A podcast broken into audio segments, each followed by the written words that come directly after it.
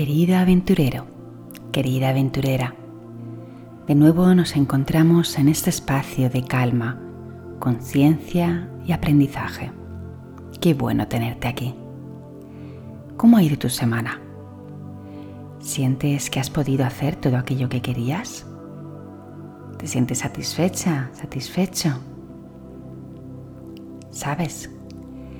Durante años He vivido con la extraña idea de trabajar mucho, estar todo el día haciendo cosas sin parar, pero en realidad no adelantar nada.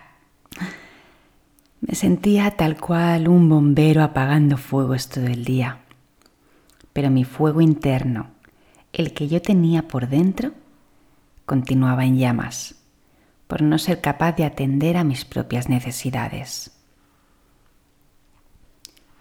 Mi trabajo anterior, mi familia, la casa, me demandaban tanto en aspectos urgentes que cuando en realidad sí disponía de tiempo para dedicarme a lo que yo quería, sinceramente, no tenía fuerzas. Vamos, que mi autogestión era pésima. ¿Te sientes identificada? ¿Te sientes identificado? Pues sabes qué, Sí, efectivamente. A esto también decidí trabajarlo. Y empecé a encaminarme hacia lo que yo sentía que sí tenía que hacer también para mí. En primer lugar, elegí un aspecto importante hacia el cual dirigirme, algo que me motivara de verdad, y no me importaba el tiempo que tardara cada día le iba a destinar un momento a ese proyecto. Ahí empecé a cambiar mi mente y no centrarme solo en lo urgente, sino crear pequeños espacios para atender a lo importante. Aunque fueran diez minutos al día, sentía que eso que hacía era realmente importante. Ese es el kit de la cuestión.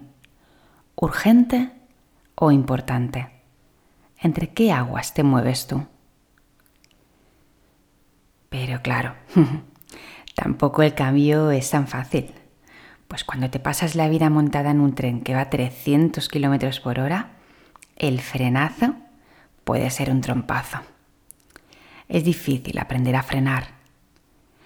En mi caso, las pausas aprendidas en mindfulness me ayudaron a generar pausas reales en mi día pausas que iban acompañadas de decisiones internas reales de escogerme a mí y de dejar de hacer algo por los otros.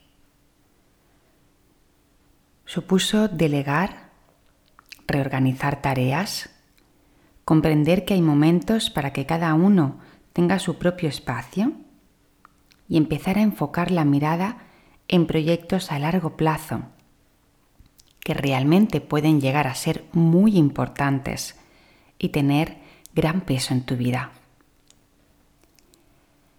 Si quieres llegar a hacer algo grande, tienes que dedicarle tiempo diario.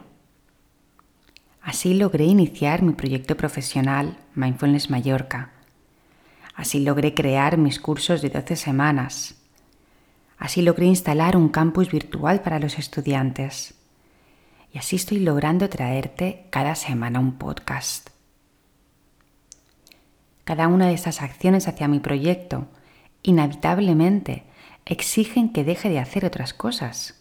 Tengo que elegir, establecer un orden de prioridades, un orden de valores y saber que aunque siempre surgirán temas urgentes que atender, la vida es impredecible.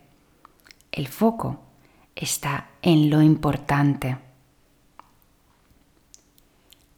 En palabras de Mary Oliver, ¿qué planeas hacer con tu salvaje y preciosa vida? Importante versus urgente. ¿Qué te mueve por dentro? De verdad, ¿qué es lo importante para ti? A por ello, dedícale tiempo que no te arrepientas luego. Si quieres, puedes. Solo es cuestión de reorganizarse. Y créeme, si yo he podido, tú también. Desde aquí me despido deseándote un maravilloso fin de semana de presencia, que estés contigo, que empieces a, generar ideas, proyectos.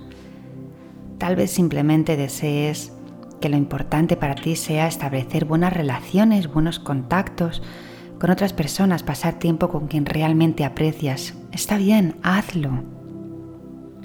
Empieza a poner el foco en lo que es realmente importante para ti. Te abrazo.